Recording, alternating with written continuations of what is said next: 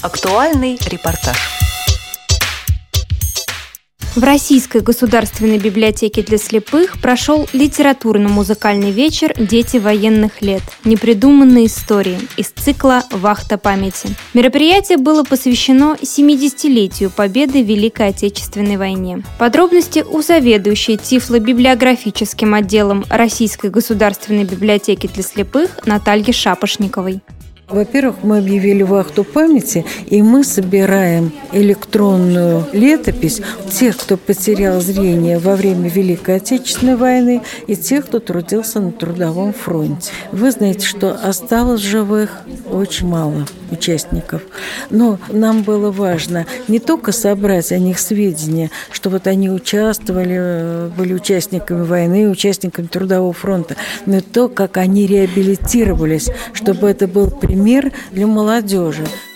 Специалисты библиотеки провели для гостей презентации и прочли стихи незрячего поэта Михаила Ивановича Суворова. Рассказывает заведующая читальным залом библиотеки Елена Глазова. Нам надо было как-то привлечь и молодежь, и наших читателей не только привлечь, но и напомнить им о том, какое горе легло на плечи и детей, и женщин, и мужчин. И мы тогда решили провести такой цикл мероприятий с общим названием «Вахта памяти». Первое мероприятие, которое у нас проходило, называлось «Поклонимся великим тем годам». Второе мероприятие «Дети военных лет. Непридуманные истории» из цикла «Вахта памяти». Первая часть была общая, она была просто о детях войны. А то, что касается Михаила Ивановича Суворова, вы позвольте, я передам слово заведующей Тифло-библиографическим отделом Наталье Давыдовне Шапошниковой. Говоря о детях войны, детях подранках, нельзя не вспомнить имя Михаила Ивановича Суворова. В начале Великой Отечественной войны Михаилу было 12 лет. В семье, кроме Михаила, еще два младших брата.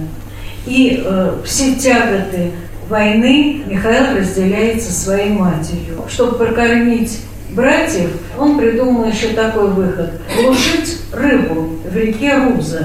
А как ее глушить? Он подбирал гранаты, спиливал у них взрыватель и таким образом глушил рыбу. И вот в один недобрый день 44 года граната взорвалась у него в руках и ранила мальчика. Его отправили в больницу, но зрение начало ухудшаться. В музыкальном вечере приняла участие бывшая супруга Михаила Ивановича Суворова, член Союза писателей СССР Валентина Яковлевна Лис. Она декламировала стихи, зачитывала отрывки произведений и даже немного рассказала о жизни поэта. Я Суворова спрашивала, когда еще не совсем его изучила, его вкус изучила, я спрашивала, Мишка, Минька мы его звали, скажи, говорит, мама ему моя подарила нежно абрикосового цвета трикотажную рубашку, а он говорит, мне теперь серый костюм нужен. Я говорю, почему? А он говорит, а ты посмотри вокруг на природу, посмотри на птиц. Он был просто удивительным человеком. Стихи Михаила Ивановича Суворова стали основой для многих песен. В частности, на литературно-музыкальном вечере прозвучало стихотворение «Поют девчонки о любви» в исполнении Валентины Толкуновой. Когда над Волгою летят неторопливо журавли, Поют девчонки не в попад, Поют девчонки о любви, Поют девчонки о любви, И никуда не деться мне От листопада над рекой. Любовь в осенней тишине. Опять со мной, опять со мной.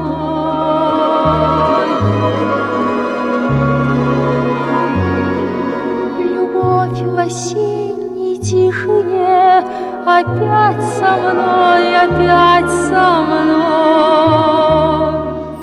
В конце вечера заведующая читальным залом библиотеки Елена Глазова выразила благодарность всем участникам мероприятия и предложила послушать песню «Мы не хотим войны» в исполнении детского хора.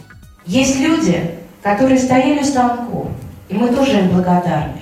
И благодарны той молодежи, которая пришла и которая помнит. И самое главное, для всех нас, матерей и бабушек, чтобы не было войны. Кровь никогда не смоется, Боль от потерь не залечить.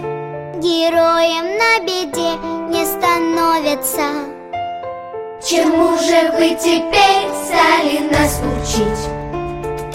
Сердце дрожит, глаза в слезах А хочется нам жить без паники.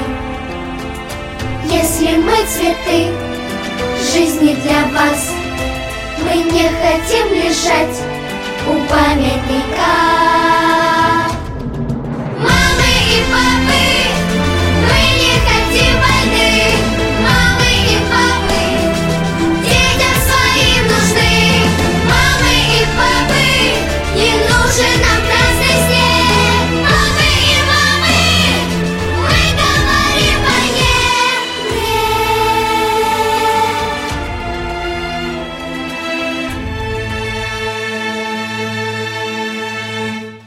16 апреля в 15.00 по московскому времени в Российской государственной библиотеке для слепых в рамках «Вахты памяти» состоится вечер «У войны не женское лицо», на который приглашаются все желающие. Программу подготовили Наталья Лескина и Анна Пак. До новых встреч на Радио ВОЗ.